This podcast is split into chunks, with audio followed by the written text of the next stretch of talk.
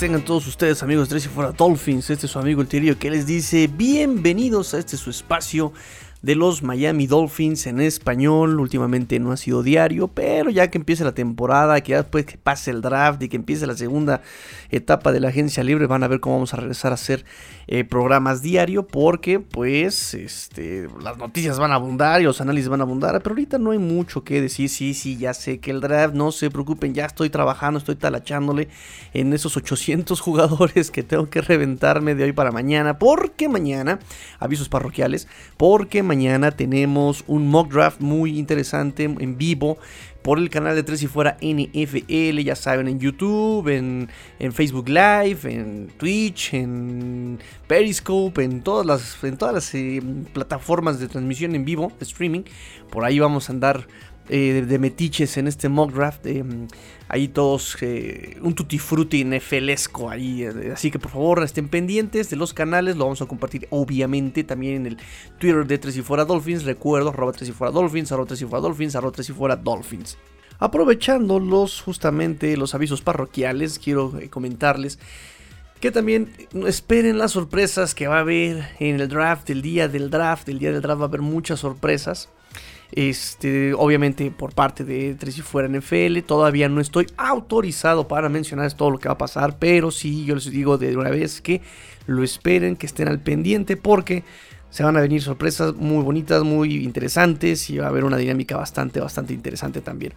Entonces, bueno, hoy vamos a hablar, hoy, hoy el episodio del día de hoy va a ser muy interesante y vamos a poner canción así de telenovela porque el título es muy, muy, muy telenovelesco. El título es Lo que callamos los Dolphins. Chris Greer rompe el silencio. Sí, así es. Como sacado de telenovela de TV Azteca, como sacado de telenovela de Televisa, así va a ser el título del día de hoy. Chris Greer rompe el silencio. Así que vamos a dar inicio a este programa. Wait, Wait, set. Drivers, Start your engines.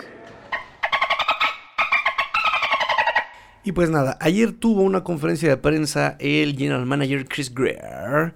Chris Greer tuvo una conferencia de prensa el día de ayer y bueno, pues aquí tenemos, yo me fui de metiche, ¿verdad? Ahí estaba yo como metiche, nada más que no pude eh, darles las noticias antes, ¿no? Cuestiones laborales. Pero ya estamos aquí y bueno, la conferencia de prensa estuvo bastante, bastante intensa, estuvo muy, muy intensita la conferencia. Sí, prepárense su paciencia, preparen la paciencia ahorita porque el programa va a estar bastante pesadito. Ah, hubo cosas muy interesantes, hubo cosas muy repetitivas, muy reiterativas y bueno, pues de, de, cualquier manera no se pierde nada.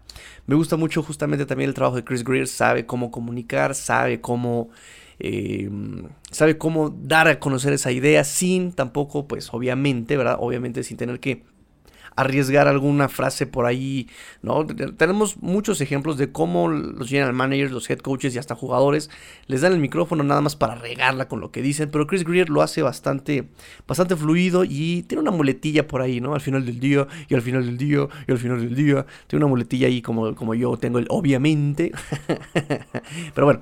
Eh, empieza con algo muy importante. Chris Greer dice: eh, Aprecio a todos los que vinieron esta mañana, pero pensé que había algo de lo que realmente necesitábamos hablar antes de comenzar. Obviamente, con lo del veredicto de George Floyd anoche. Ustedes me conocen, y no soy ese tipo de persona que hace declaraciones preparadas y esas cosas, pero creo que es importante para mí organizar mis pensamientos y quería dejarlos después de estas últimas horas y como todos los que lían con lo ocurrido ayer. El veredicto de ayer fue un día muy emotivo para mí. Para mí como afroamericano había una sensación de alivio, de tristeza. Eh, George Floyd fue arrebatado sin sentido de sus familiares, amigos. Su historia fue una de las muchas que han tenido lugar en nuestras comunidades a lo largo de los años. Estamos en 2021 y sin embargo la gente de color sigue pidiendo igualdad y justicia. El jurado en Minnesota hizo notar que la brutalidad policíaca es inaceptable y que las personas serán responsables de sus acciones.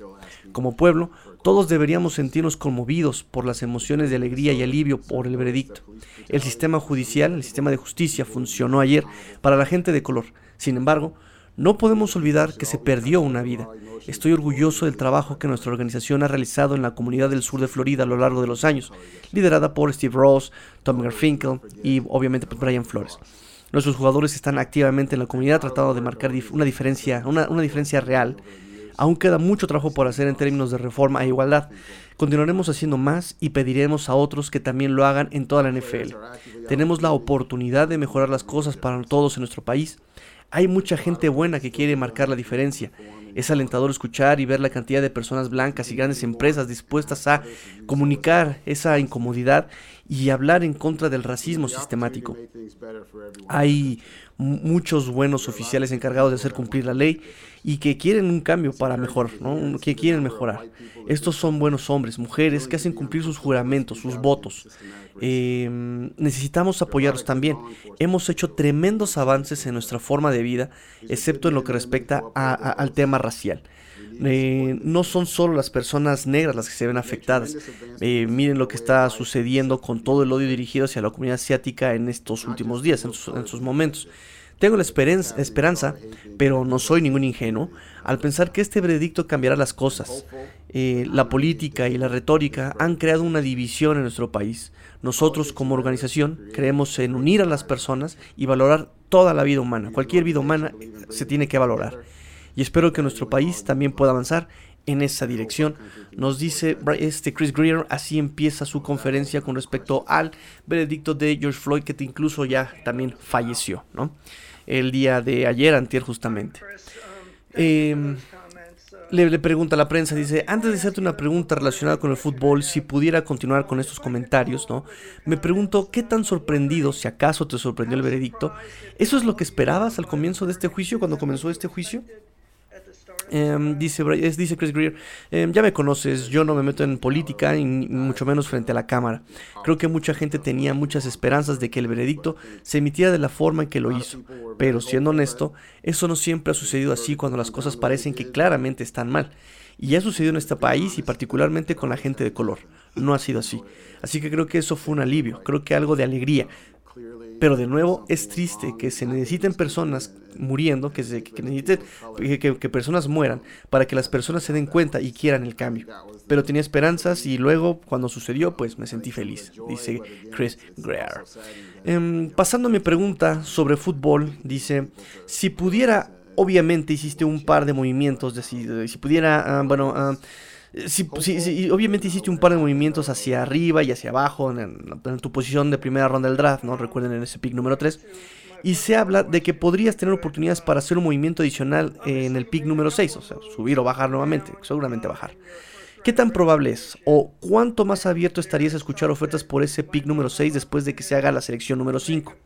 Y, ¿tienes alguna idea de qué tipo de board de draft estás buscando para el pick número 6?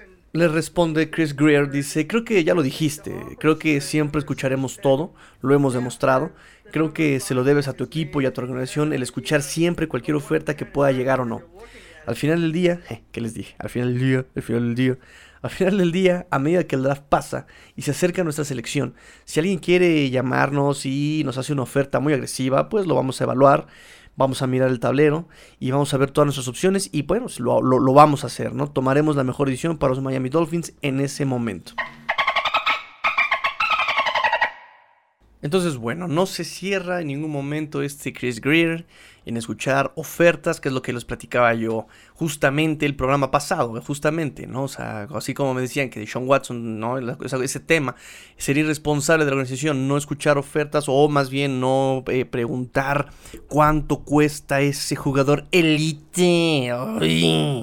Bueno, pues también Chris Greer está en esa disposición, ¿no? Sería responsable no preguntar y no escuchar ofertas que tal vez alguna sea agresiva y le pueda convenir a los Miami Dolphins, ¿no?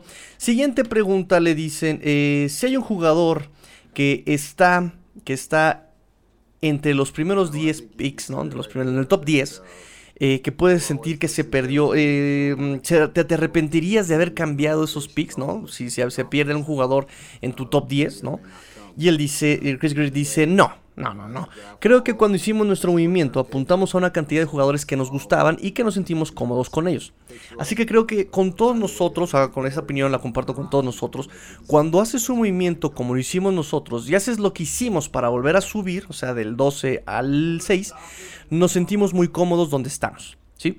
Eh, pero de nuevo, como dije, siempre lo vamos a evaluar. Los drafts cambian, como ya sabes, ¿no?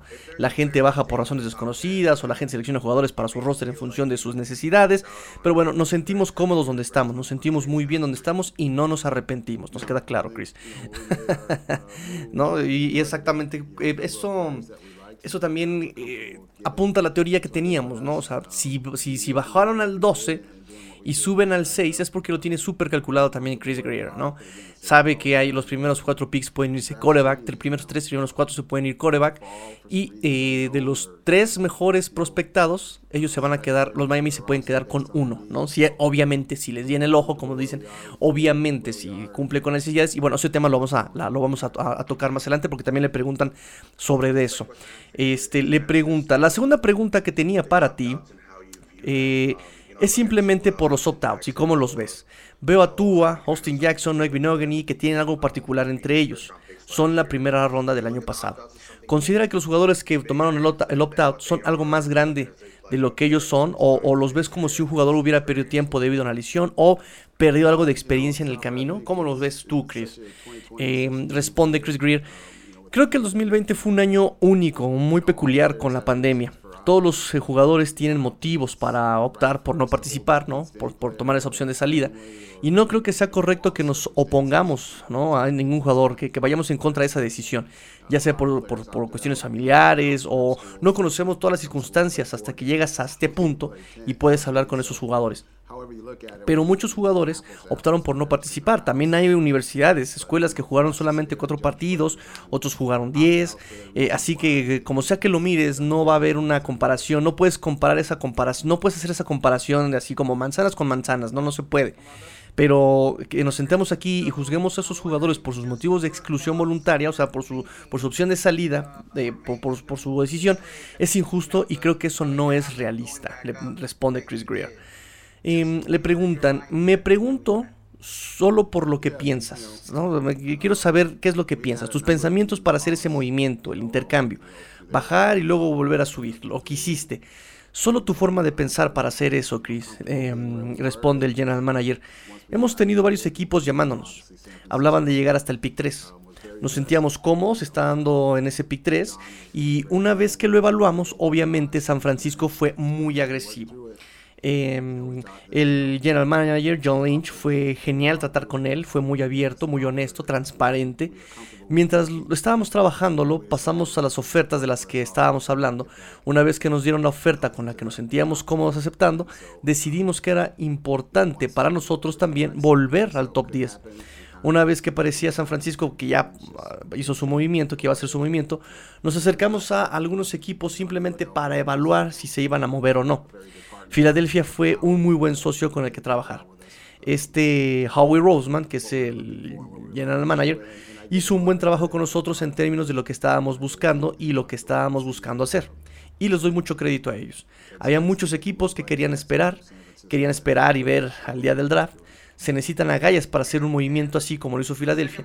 Y así que les doy crédito a San Francisco y a Filadelfia por hacerlo. Eso es lo que nos contesta Chris Greer por, eh, su pensamiento de por qué, de cómo hizo esos movimientos. ¿no? Em, le preguntan. La segunda parte de eso, ¿te molesta en absoluto que no hayas recibido más para este año? ¿Que las cosas que están, digamos, por salir no van a estar disponibles en este futuro? ¿E, ¿Este año te sientes débil por esos cambios? Chris Greer responde, no creo que lo veamos así. Todavía tenemos cuatro selecciones en las dos primeras rondas. Eh, simplemente lo veo completamente diferente. Simplemente tenemos unas diferencias de opiniones, ¿no? Nos sentimos muy bien al respecto y también agregamos muchas cosas para el futuro, incluidas dos selecciones en el 2023, dos selecciones de primera ronda en el 2023 y en algún momento estoy seguro de que alguien hará la pregunta, elegimos a tres hombres en la primera ronda el año pasado, vamos a seguir sumando jugadores jóvenes y talentos eh, que podamos desarrollar nos sentimos bien, nos sentimos muy bien acerca de cómo están pasando las cosas. Entonces aquí, ojo con esta respuesta porque eh, puede, puede, puede, puede, puede haber ahí un trade down con ese pick 6 para seleccionar a mm, eh, más jugadores que se puedan desarrollar, ¿no? Ya va por ahí la temática, ya va por ahí encaminado lo que nos está diciendo Chris Greer, ¿no? Eh, nos gusta seleccionar gente que, le, que, que, se pueda mejorar, ¿no? Entonces también por ese lado no se esperen, no se esperen que vayan a escoger a, el, a Cal Pitts o a Jammer Chase o a tal vez Jalen Waddle, tal vez Jalen Waddle pueda ser, pero por, por, por lo mismo, que es un jugador que puede caer en rondas y este que, no sea tan agresivo, que sea prospectado en el top 10, así como, ay, se tiene que ir en el top 10, no, todavía incluso lo, lo ven en el pick 12, lo ven en el pick 18 a Jalen Waddle, ¿no? Entonces, eh, por ahí puede ir la cosa con este Chris Greer este año nuevamente. Vamos a ver. Nos dice, eh, le preguntan, sé que Bill Parsons fue un mentor tuyo y tenía un dicho sobre las excepciones de altura, peso y velocidad. ¿Cuál es tu filosofía? Hay un par de jugadores más pequeños en ese draft, ya sea eh, Devonta Smith, eh, Jalen Waddle. ¿Cómo impacta tu filosofía evaluando a esos muchachos? Es decir, ¿te importa mucho su estatura? Básicamente le están preguntando, ¿no? Eh, su estatura y su peso, ¿no? Y también porque a este Devonta Smith se le critica el peso y a Jalen Waddle se le critica la estatura. Eh, Chris responde, todo es parte de la evaluación, pero cada jugador cuenta sus propias historias como un jugador diferente. Creo que la liga también ha cambiado, hay más reglas, es una liga más ofensiva. Creo que lo, eh, lo, que ha sido evidente es que hay muchos jugadores más pequeños que también se han convertido en jugadores realmente buenos en esta liga. Siempre lo evalúas, siempre hablas de eso, pero nuevamente, cada jugador es un caso único esos muchachos han demostrado que han sido buenos jugadores a un alto nivel de juego en la conferencia SIC. Eso se aplica a muchos jugadores de todo el país. Creo que el juego ha cambiado un poco y creo que estos jugadores más pequeños tienen más espacio y más libertad para mostrar sus talentos en esta liga en estos tiempos, nos dice Chris Greer. Recuerden que se le critica mucho el peso y la estatura a estos dos receptores de Alabama y bueno, pues yo estaba viendo a, Jalen Ward, es súper, súper veloz y eso no le afecta nada. Le podría afectar la estatura justamente en, balones divididos, pero con esa velocidad eh, no creo que sea necesario que le dividan las pelotas. aunque, aunque, aunque, aunque, bueno, también hay que tomar en cuenta que él se estuvo pues enfrentando a cornerbacks y defensivos universitarios. La NFL es una cosa completamente distinta. En cuanto a Bond Smith, pues lo mismo. O sea, eh, va a haber, va a haber eh, cornerbacks muy físicos, va a haber safeties muy físicos, ¿no? Que con el peso eh, lo pueden mangonear como quieran. Entonces eso también es, se lo, lo, tienen que evaluar muy bien los, los Miami Dolphins. Em, vamos a ver, nos dice también, le preguntan, hemos, hemos hablado mucho sobre playmakers y tú has hablado de querer tener, obviamente, pues más playmakers. ¿Cómo calificas las habilidades de campo, las, habilidades de campo de Tua? ¿Y qué es lo que tal vez se adapte mejor a él en comparación con lo que ustedes ven como el mejor prospecto en general? Dice Chris Greer, eso es importante, fíjense nada más. Sí, creo que especialmente cuando estás eligiendo, donde estamos ahorita en la posición en la que estamos eligiendo, siempre estás mirando a tu equipo y Tua obviamente pues es gran parte de él. Entonces, a medida que construimos alrededor de lo que estamos haciendo, sí, siempre estás mirando lo que tu coreback hace mejor pero también estás considerando sopesar eso frente al mejor jugador que está disponible para tu equipo, porque al final del día se trata de eso, de un equipo.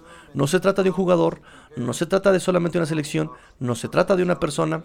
Has escuchado incluso a Brian Flores hablar sobre los jugadores que ponen al equipo primero y que encajan bien. Para nosotros así es. Se trata simplemente de buscar al jugador adecuado, a la persona adecuada Em, a la persona adecuada para nuestro equipo, así como a la unión, ¿no? Unir eso, mezclar eso con el mariscal de campo, ¿no? O sea, mezclar todas esas cualidades con, un, con nuestro coreback, ¿sí? Entonces, eso también es bien, bien importante. Cal Pitts, Jamar Chase, eh, Jalen Waddle, Devonta Smith, whatever, Penny Sewell, este Slater, quien sea, debe cumplir con las características extra cancha que Brian Flores busca en sus jugadores, ¿no? Por ejemplo, yo hablaba de Jamar Chase hace un programa. Jamar Chase es excelente. A mí me gustó mucho el trabajo de Jamar Chase. No necesita separación porque él, gana las pelotas por pura violencia. Pelea las pelotas en el aire, se quita los este, corners por físico, se quita los corners incluso por inteligencia en el campo. Eh, pero en los juegos de carrera no bloquea. ¿sí? Se hace pato, se hace sonso, se hace tonto. Como que la Virgen le habla y no bloquea. Entonces, esa actitud evidentemente puede hacer que los Dolphins ni siquiera lo vayan a ver, ¿no? Que no lo pelen. ¿Por qué? Porque no juega en equipo. ¿Por qué? Porque solamente juega eh, por pases. Porque solamente quiere lucirse. Digo, yo, yo, estoy exagerando, pero, pero, pero puede que sea una interpretación, ¿sí? O sea, no apoyas a tu equipo, no apoyas a tu corredor, no apoyas a tu coreback cuando tiene que correr. Entonces él podrá ser ahorita el wide receiver número uno, pero si eso no se adapta al equipo, no lo van a tomar. Punto. ¿Sí? Por eso también no se sorprendan si no escogen a Cal Pitts o Jamar Chase. Digo, por un lado, Waddle me parece que sí jugó con Tua, es un jugador que pueden desarrollar, es un jugador que genera mucha separación por pura velocidad. Este, o sea, ahí, por ejemplo, encajan sus cualidades eh, deportivas con lo que tú haces, ¿no? O sea, eh, Tua busca su receptor abierto, el más largo, y si generó separación, ¡pum! Se la picha, se la pacha, se la pasa, se la... ¿Sí? Si Waddle ya lo conoce si Waddle puede manejar, el, poner el equipo primero, o sea, se puede, puede, puede trabajar en conjunto, bueno, ahí está el pick de Miami, ¿sí? En fin, vamos a seguir con la entrevista porque está larguísima. Eh, mi pregunta sobre eh, Tua, ¿no? Mi pregunta sobre Tua, le dicen. Al final de la temporada dijiste que estabas muy contento con su desarrollo. ¡Qué hambre! Tua, acá, papas fritas, el ayayay, la enanita. Quería pedirte una actualización sobre cómo ha sido la comunicación del equipo con él esta, este off-season. Lo he visto publicando en redes sociales eh, a él entrenando con algunos de los receptores de los Dolphins. ¿Qué tipo de beneficio crees que tiene el que esta temporada baja, este off-season, la vaya a tener completa y que esté saludable de cara a la próxima temporada? ¿Y cómo ha sido la comunicación con él? Le preguntan a Chris Greer. Y él responde, muy importante, ojo, atención, atenti muchachos, atenti. La comunicación, dice, ha sido genial. Genial ha estado aquí por, ha estado por aquí rondando las instalaciones. En las instalaciones, ha estado trabajando duro. Eh, sé que ha estado trabajando con los receptores. Es un chico muy competitivo, como ya lo saben, como ya lo han visto. Creo que salir de la lesión del año pasado y no tener OTAs eh, y no tener ni, mini campamento de los novatos y simplemente ser lanzado de inmediato ¿no? a, la temporada, pues fue una transición difícil, ¿no? especialmente con la parte de la rehabilitación que estaba trabajando Tua ahora está sano. He visto un par de videos, no estoy mucho en las redes sociales y qué bueno que no esté en las redes sociales Chris Greer, significaría que no, que, no está haciendo bien su trabajo, pero bueno, dice, no estoy mucho en las redes sociales, dice, entonces eh, él está trabajando muy duro, eh, nuestros muchachos han estado por aquí también, han entrado, salido por aquí, eh, ha sido genial con los jugadores y los receptores, que, que, el que hayan estado trabajando, como dije, debe dar los siguientes pasos Tua, Tua debe dar ya el siguiente paso ha sido un, ganador en todos los lugares en los que ha estado. Y estoy muy emocionado de que tenga una temporada baja este, eh, ahorita completa en su haber. Creo que eso será muy importante para él, por supuesto. ¿Qué hemos dicho aquí, muchachos? ¿Qué hemos dicho aquí, muchachos? ¿Qué hemos dicho aquí? Exactamente esto, ¿no? Ahora Tua ya no tiene pretextos ya no tiene pretextos, tiene que dar un paso adelante, como dice Chris Greer, tiene que dar un paso adelante, ya está eh, comunicándose con sus receptores, ya está trabajando con ellos, ya está agarrando ritmo, ya no está trabajando en rehabilitarse, ya está trabajando completamente en mejorar, en adaptarse, en adquirir esa velocidad NFL. Ya no está preocupado por, uy, eh, me va a, este, me puede reventar la cadera, no me puede reventar la cadera, puedo, puedo eh, jugar, no puedo jugar, puedo recibir golpes, no, ya, eso se acabó, la prueba tuya ya se acabó, como bien decía eh, nuestro amigo José Villalevetia, la temporada pasada para saber si Tua podía meterse al agua. Ya la temporada pasada ya metió un dedito, ¿verdad? Ya, ya, ya, este, tentó, ya, ya probó, este, la temperatura del agua. Ahora sí es para que se meta clavado de, bomba al agua Tua. Ya están construyendo a su alrededor, ¿no? Por eso digo que es el tuaño. El año Tua no porque sea el año de Tua, sino porque han construido alrededor de Tua, le están dando la confianza a Tua. Lo vemos aquí en la respuesta de Chris Greer, ¿no? ¿Qué es lo que les decía? Esta vez sí va a tener OTAs, va a tener un campamento, va a tener este, actividades de, este, de, de, campamento de entrenamiento, ya, se, ya está en comunicación con sus receptores, o sea, ya está trabajando y no está preocupado por la rehabilitación ni está trabajando en rehabilitación. Punto. La siguiente pregunta. En cuanto a los protocolos eh, de la pandemia, em, cómo está organizado tu war room, ¿no? Tu draft room, cómo está organizado tu habitación del draft y cómo se compara con lo normal, qué tan cerca estamos de volver a esa normalidad, ¿no? Responde Chris Greer, esto es nada más como dato curioso, ¿no? No tiene mucho que ver, pero bueno, ya, lo, ya, con eso se, lo, lo, saben todos. Dice, hablamos de eso constantemente entre Brian Flores, Brandon Shaw, eh, Tom, me, vi muy británico, ¿eh? Tom Shaw, Brandon Shaw, eh, Tom Garfinkel, Steve Ross, Kel Jensen. Lo importante es intentar recuperar algo de normalidad. Estaremos en la sala de draft este año para el draft, pero será un grupo mucho más pequeño siguiendo obviamente los protocolos NFL. Las cosas siguen siendo diferentes al final del día. Ah, digo, al final del día, al final del día, al final del día. Es su obviamente de Chris Greer, ¿no? Así como a mí, obviamente, él tiene su al final del día, al final del día. Nos ajustaremos al final del día. Nos ajustaremos de acuerdo con las reglas de la liga. Pero aún así, pues es diferente. Lo bueno es que todos los hemos ya lo hemos pasado antes, ya, ya, lo hemos, pasado por aquí, por estas situaciones. Así que estamos encontrando formas en las que las cosas podrían funcionar mejor y trabajando con la liga, obviamente, al final del día, para ver qué reglas funcionan mejor para los equipos en el futuro. Em, ¿Cuánto llevamos en el contador de obviamente, niñita? Como 15. ¿Y cuántos llevamos de al final del día? También como 23, ¿verdad? Ok. Le preguntan. ¿Cuántas personas tendrás en la sala aquí abajo en comparación con lo normal y cuántas personas tendrás en el draft? En el draft, al igual que todos los equipos, solo habrá una persona, o sea, que vaya al draft. Y tendremos 10 personas como máximo. Es la pauta para nuestra sala aquí, por lo que obviamente vamos a tener 10 personas en la sala este, del draft, aquí en, el, en el draft room. Eh, quería preguntarte, Chris, un poco sobre la agencia libre. Quería saber qué piensas sobre haber dejado ir al linebacker Calvin Noy. Eh, no firmaste a un pass rusher de renombre en la agencia libre. Eh, eso parece ser el único puesto en el que no trajiste alguien de, de renombre. Tengo curiosidad sobre qué piensas al haber dejado a caer y no gastar mucho dinero en un pass rusher. ¿A dónde vas o a dónde ves que, va el puesto a partir de este punto? Em, dice, dice, responde Chris Greer, dice, Kyle hizo un buen trabajo para nosotros el año pasado y nos dio, nos provió, fue un proveedor de muchas cosas, nos ayudó a ganar 10 juegos, como muchos de nuestros jugadores en este roster que ya no están aquí, le deseo lo mejor, pero para nosotros eh, teníamos algunos jugadores jóvenes que estábamos desarrollando, con lo que nos sentimos bien y esos muchachos necesitan entrar al campo. Al final del día fue una decisión que tomamos como organización. Hablamos sobre el roster al final de la temporada entre Brian Flores y yo. Eh, y obviamente también los scouts, los cazatalentos. Al final del día, fue un movimiento que hicimos. en cuanto al pass rusher, nos sentimos bien por ello. Como todos, siempre buscamos seguir actualizándonos, eh, darle un giro al equipo. Es un año único con lo de la pandemia y muchos equipos que liberan jugadores, eh, jugadores que aceptan acuerdos de un año con precios obviamente más baratos o por debajo del valor del mercado, debo decir, debido al tope salarial que obviamente pues también está más abajo. Para nosotros, al final del día, seguiremos buscando cambiar ese roster, ¿no? Mejorar ese roster.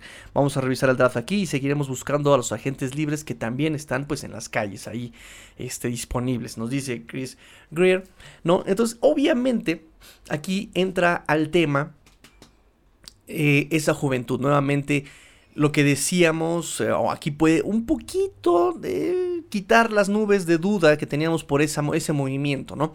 Muchos decían que era para, ahorrarse dinero, muchos decían que porque no había cumplido con liderato, muchos eh, decían justamente que por, eh, cortaron a este Calvanoy porque no fue más allá de su promedio, ¿no? O sea, tuvo una temporada muy, muy ralita. Tuvo seis capturas, pero tres las se las hizo en un solo día a, los Bengals. Entonces, como que fue menos su, desempeño de Calvin Noy realmente. Entonces, eh, se especulaba mucho sobre este movimiento de Calvin Noy. Y bueno, aquí nos dice este Chris Greer.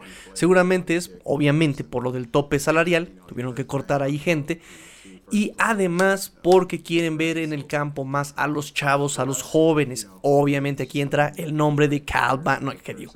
El nombre de Andrew Van Ginkel. Andrew Van Ginkel que despegó de su primer año, su primer año tuvo una lesión, no estuvo mucho tiempo en el Injury Reserve en el 2019 y en el 2020 empezó este tímido en equipos especiales y poco a poco pues mírenlo, ¿no? Tuvo un trabajo muy constante, estuvo ahí presente y como dice este Chris Greer, ¿cómo va a adquirir esta experiencia? ¿Cómo va a crecer ese jugador? Pues obviamente, pues en el campo. Ya, dándose de topes con nosotros equipos en partidos reales, en situaciones reales. Y pues me da mucho gusto por Andrew Van Ginkel y nuevamente congruente Chris Greer, congruente el roster, congruente todo el staff en querer seguir desarrollando a estos eh, jugadores jóvenes. Em, obviamente también aquí habla sobre la agencia libre, ¿no? Los contratos de, un año. Y que no nos sorprenda, ¿no? Y que no nos sorprenda también nuevos movimientos con contratos de un año. Em, le preguntan varios, em, varios de los mejores jugadores defensivos del draft optaron por no participar el año pasado. Eh, la Universidad de Miami tiene uno y obviamente también Penn State tenía otro. ¿Cómo evalúas tú, como departamento de personal, a los jugadores que eh, tomaron esta opción de salida, este opt-out, y no participaron en 2020? ¿Es menos probable que corres riesgos con ellos si no los selecciones? ¿Qué piensas de los tipos, este, eh, de los que no tienen, de, los, de los chavos en los que no tienes película del 2020 y que solamente jugaron en 2019? ¿Qué piensas particularmente en el lado defensivo del balón? Chris Greer, congruente, no tiene problemas, responde. Como dije antes, no creo que podamos usar esto en contra de los jugadores. Incluso eh, algunos de los, eh, de los chavos que jugaron este año solo jugaron cuatro o cinco partidos debido a las reglas de la pandemia en sus escuelas. ¿No? Regresas, miras la temporada 2019, no hay problema. Creo que nuestros scouts, nuestros cazatalentos y entrenadores han hecho un gran trabajo, ¿no? Eh, trabajando en ese proceso y pasando tiempo aquí conociendo a esos jugadores desde la cinta, desde el tape. Es un año desafiante, es un año desafiante, challenging. Todos los equipos se enfrentan con el mismo nivel, ¿no? Con el mismo problema en el campo de juego. Eh, al final del día solo obtienes la mayor cantidad de información posible y confías en las relaciones que tienen los scouts y los entrenadores eh, con las escuelas para conocer realmente a estos, eh, a estos jugadores de parte de pues obviamente pues los coaches al final del día realmente no se puede castigar a estos chavos, a estos niños, porque pues una vez más cada equipo y cada universidad es muy diferente este año en términos de partidos jugados por la pandemia, etc, etc, etc. Eh, entonces ahí, pues, punto para Jamar Chase. porque él, recuerden que no jugó. Y por los jugadores defensivos de la U en Miami Penn State. Se salvaron, condenados, se salvaron. Van, a revisar sus cintas del 2019. ¿Cómo te sientes con el grupo de corredores de alto nivel en la clase de este año, ¿no? Este, en la generación de este año? ¿Cómo lo evalúas con el grupo del año pasado? Cada año es siempre diferente. En la clase de este año hay buenos jugadores en esa posición durante todo el draft, al igual que el año pasado. El año pasado eh, sé que creo que no hubo muchos running backs en la primera ronda, y de hecho no, solamente fue Edward Siller y fue hasta pick 32 con Kansas. Em, y hubo una gran racha en la segunda y tercera ronda, dice Chris Greer. La gente habla de valorar y de valorar las posiciones. Al final del día, creo que los equipos siempre miran sus rosters y, evalúan la situación. Y los buenos jugadores son elegidos donde los equipos sienten que el valor es para su roster, ¿no? Que valen más para su roster. Es un buen grupo de running backs al final del día de donde todos caen, todos son buenos jugadores y serán buenos jugadores en esta, en esta liga. Eh, mencionaste brevemente sobre los jugadores eh, correctos tienes cuatro selecciones dentro de las primeras 50 selecciones, dentro de los 50 primeros picks. Los jugadores a los que tienes en la mira, considerando si te quedas donde estás, en el pick 6, obvio, son aquellos jugadores que crees que tal vez eh, no sean titulares de inmediato, pero que podrían contribuir inmediatamente. Ojo aquí, ojo aquí muchachos, ojo aquí. Dice Chris Gray. Creo que todo depende de dónde caigan al final del día, algunos de estos jugadores sí serán titulares y jugadores de impacto. Pero nuevamente, tú has escuchado a Brian Flores decir, y esto me encanta de, lo que dice, que cuando están llegando, nadie es titular en abril. Nadie. Ni novatos ni veteranos. Los chicos tienen que hacerlo y estos novatos tienen que entrar y hay un grupo de transición, eh, hay un tipo de transición para que aprendan, ¿no? Para que puedan eh, adaptarse. Eh, creo que es por eso que siempre ves a los chicos de dar esos grandes saltos en el segundo año, como Andrew Van Ginkel, para nosotros el año pasado, y también eh, Mike Gesicki eh, lo hizo hace unos años, de un salto después de su año de novato, cuando la gente no estaba muy segura de, su desempeño. Creo que con todos estos muchachos les das un poco de paciencia, pero sé que debido a que son selecciones de primera o segunda ronda, pues tienen esa expectativa de que fueran jugadores de impacto inmediato. Y puede que lo sean, pero puede ser, eh, hay que ser sutiles en cuanto al cuerpo técnico y al personal. Todos nos sentimos bien y tú estás esperando que el público lo vea. Al final del día podrían ser titulares, pero de nuevo, los jugadores son los que se abren camino, se crean sus propios puestos de trabajo en el equipo. Eh, Brian Flores ha creado un gran ambiente de un gran ambiente de competitividad aquí y eso es lo que me encanta de nuestros muchachos Creo que esa es la razón por la que ganamos 10 juegos el año pasado, porque los muchachos aquí generalmente saben que se trata de competir y cuidarse el uno al otro, y eso es algo importante. ¿Quién se viene el segundo año esta temporada? Pueden decírmelo, jóvenes, muchachas, niños y niñas de este programa que escuchan este programa, ¿quién viene de segundo año que dé su salto? Se viene Austin Jackson, se viene Solomon Kinley, se viene Robert Hunt, tres linieros ofensivos. Y no solamente eso, aguántenme las carnitas, ya está chicharrón les toca. Se viene Brandon Jones, mi ex pollo, mi ex, mi ex crush. Pero lo desdeño y solamente le diré Brandon. se viene Brandon Jones, se viene Malcolm Perry, Lynn Bowden Jr., que ya nos enseñó muchas cosas en su primer año. Eh, Blake Ferguson ya nos enseña muchas cosas y a lo mejor muchos no lo notan. Recuerden que él es el centro largo, pero, ah, y Raquan Davis, por supuesto, Raquan Davis.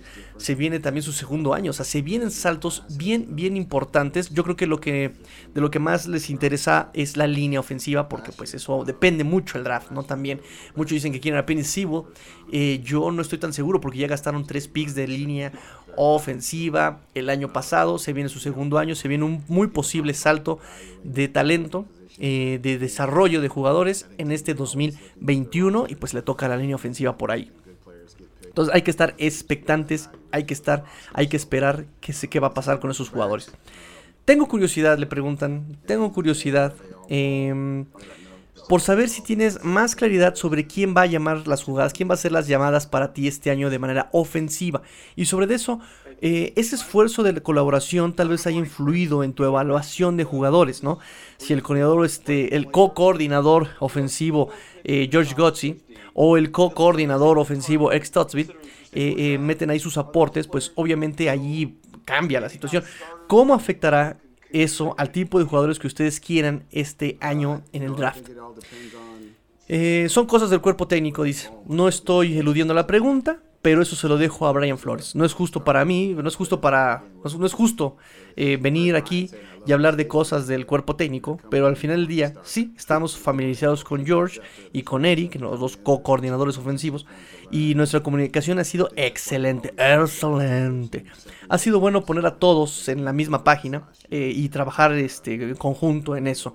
Eh, no creo que haya ningún problema para nosotros y todos estamos en la misma página sobre lo que estamos buscando y lo que queremos agregar al equipo. Importante. Esto se ha mencionado desde siempre, desde que se anunció y especuló que los coordinadores ofensivos iban a ser dos en Miami. Eh, lo primero que se dijo, por, para, por, incluso la gente que ya había trabajado con dos coordinadores ofensivos en, antes, en, colegial y en NFL, era eso. No importa, puedes hacerlo siempre y cuando tengas una muy buena comunicación.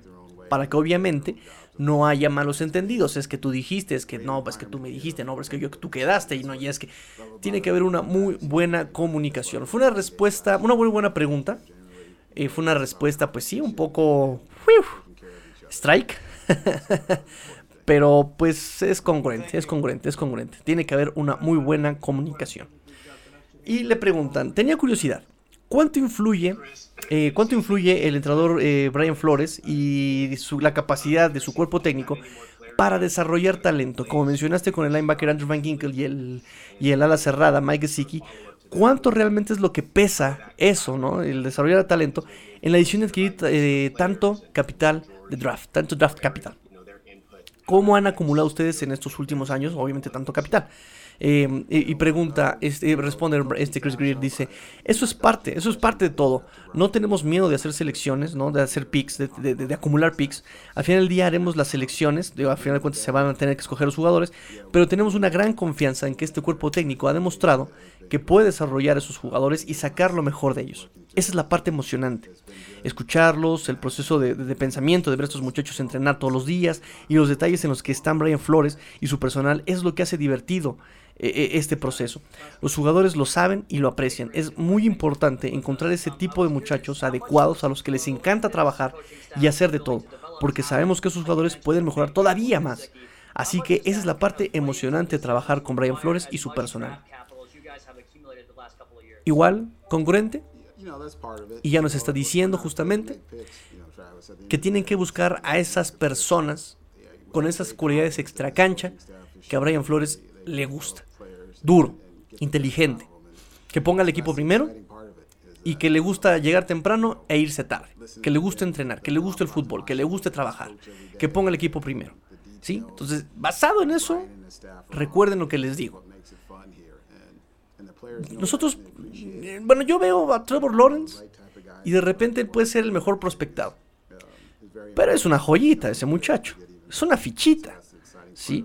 Sus comentarios en Twitter, su, incluso su manera tan altiva de caminar, ¿no?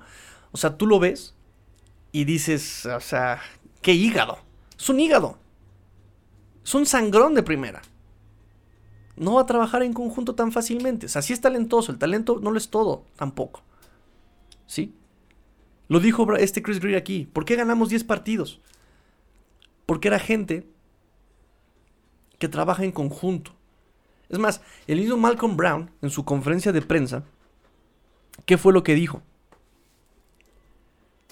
Cuando yo jugué contra estos Dolphins, se notaba que eran familia, que les gustaba trabajar el uno con el otro, hombro a hombro, que estaban divirtiéndose. ¿Sí? O sea, no lo hacían por el cheque. Bueno, sí, sí lo hacen por el cheque. Pero no, pero no están pensando en, el bono, no están pensando en. O sea, ellos están aquí porque les gusta hacerlo. Se apasiona. ¿Sí? Y yo prefiero mil veces este tipo de jugadores que ver un Aaron Rodgers con cara de mm, ya me quiero largar. Prefiero mil veces este tipo de jugadores que un Joe Flaco que mm, ya me quiero largar. Un Jake Cutler que, que tiene su cara de preocupación, de susto y de apatía total. Si no estás inspirado, mi, abuelo me decía, nadie puede, nadie puede aspirar a la excelencia en algo que no le apasiona.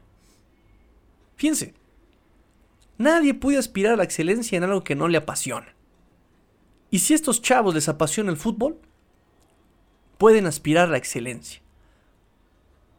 10 partidos ganados con uno de los rosters en la liga mucho más, de los más jóvenes no, no recuerdo si fue, era el tercero más joven. Pero son jugadores que se van a desarrollar y que van a generar una historia de constancia en esos Dolphins. Así que bueno, eso fue lo que nos dijo Chris Greer. Chris Greer. Preguntas, sugerencias de todo lo que dijo Chris Greer en esta conferencia de prensa.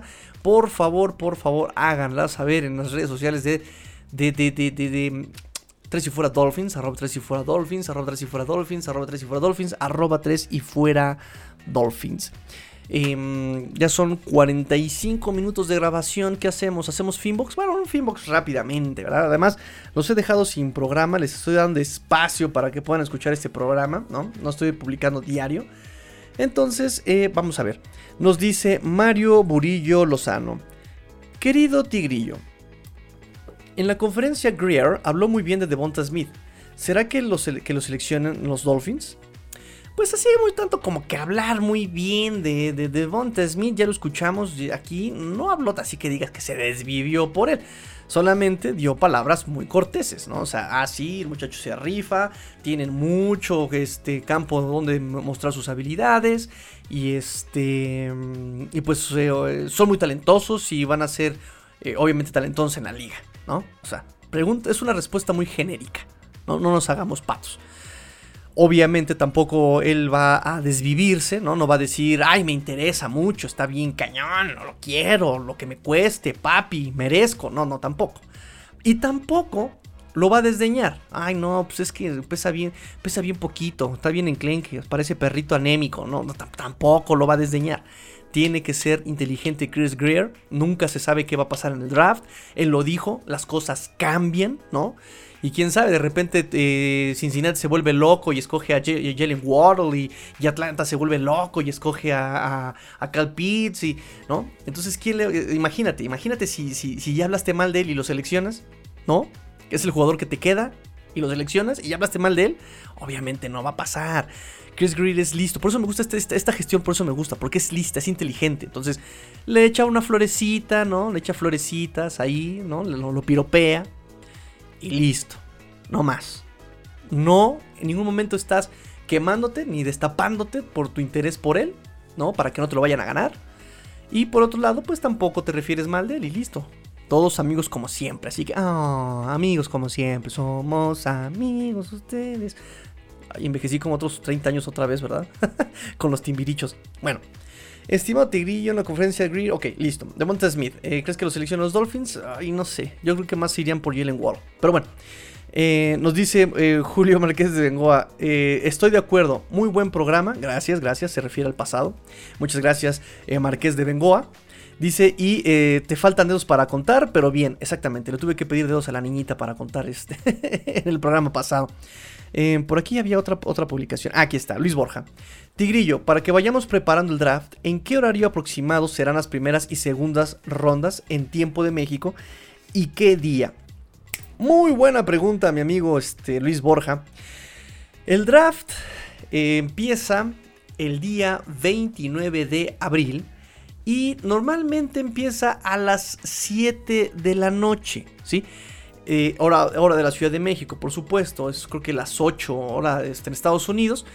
Eh, pero aquí es a las 7 de la noche. Este año creo que no es la excepción. El jueves eh, váyanse preparando desde las 6 porque las 6 empieza el previo y que las palomitas y que las chelas y las cervezas y que, claro, claro que también está el tigrillo toma vino, ¿verdad? Así. El vino con mi queso y mi jamón serrano. Esa es mi botana para mí. Muy refinado, exquisito, exquisito. Sí, lo dice el que piensa que el jamón serrano también se reparte en rebanadas, ¿no? que lo pides en la salchichonería en el Walmart. Me da un kilo de jamón serrano food. Virginia. Entonces, eh, por ahí alguien me preguntó hace tiempo cuánto duraba el draft, ¿no? Y aquí les va justamente los Miami Dolphins. Yo como prensa me entregó un paquetito de prensa. Ay, bien chulo.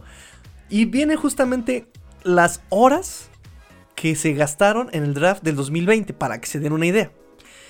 Dicen los Dolphins, eh, el draft del 2020 duró 15 horas con 30 minutos, repartido de la siguiente manera. En la ronda 1 duró 3 horas con 54 minutos, o sea, duró casi 4 horas la primera ronda. Y me acuerdo que estábamos, ¿te acuerdas que lo estábamos viendo el año pasado, niñita? Estábamos en el sillón desde las 7 y duró como hasta las 11, 12. ¿Te acuerdas que terminó ya bien tarde? Que hasta el pobre de este Roger Goodell estaba así tirado, así todo desmayado en su, en su asiento. 7. Recibiendo exacta la intravenosa. Entonces, a ver, 7, 8, 9, 10, 11. Sí, fíjate, duró hasta las 11. Entonces, primera ronda, amigos, desde las 7 hasta las 11. Recuerden, jueves 29 de abril. La segunda ronda es el viernes y no me acuerdo a qué hora empieza la segunda ronda. Me parece que empieza también como a las 3 de la tarde. No sé si no me acuerdo a qué hora empieza. Este, y la segunda ronda empieza, perdón, dura 2 horas y la tercera ronda son dos horas y media también. El sábado, el sábado ya es todo lo demás. O sea, ronda 4, 5, 6 y 7. Sumados son 2 horas, 3 horas, 4 horas, 5 horas, 6 horas. Son como 6 horas el sábado. Pero ya eso dura así de volada. Pum, vámonos. Y empieza desde la mañana. Ese sí me acuerdo que empieza desde la mañana. Porque el año pasado estaba yo en mi clase de inglés. y yo estaba chutándome, chutándome el draft este en clase, en transmisión en vivo por YouTube. Y me valió. Ángel, ¿estás poniendo atención? Claro. ¿Y qué acabo de decir? Que si estoy poniendo atención. ¿Eh? Qué buen ejemplo le doy a la juventud. Sí, si les apasiona la NFL, dedíquense a la NFL, muchachos. y entonces, bueno, ya, ya, ya, ya cortamos. ya, se no sé hablar inglés, ok, ok, ok. Bueno, ya, cortamos la transmisión. ok. Este, preguntas, sugerencias, eso es todo lo que tenemos en el Finbox. Ya solamente confirmamos la primera ronda, empieza jueves a las 7. La segunda ronda viernes a las 6. Y el sábado, ya las últimas rondas empiezan el sábado a las 11 de la mañana aproximadamente. Para que estén al pendiente, donde lo vayan a transmitir, seguramente en, Game Pass, seguramente en ESPN. Este, solamente se transmite el primer día. El primer jueves es el que se transmite. Los demás días ya todo es eh, el viernes, el sábado, ya todo, todo es simplemente selección de picks y ya. No, hay tanto glamour en esos, en esos días, solamente el primero. Así que bueno, ya ahora sí nos despedimos. Un programa bastante largo, bastante sustancioso. Fueron bastante. fue bastante larga la, conferencia de, Chris Greer. Así que bueno, vámonos a descansar. Preguntas eh, respondidas. Todo bien, todo nice. Nos escuchamos en el próximo programa. Pórtense mal, cuídense bien sean el cambio que quieren ver en el mundo. Esto fue Tres y Fuera Dolphins, porque la NFL termina y los Dolphins tampoco. Fins up. Tigrillo fuera.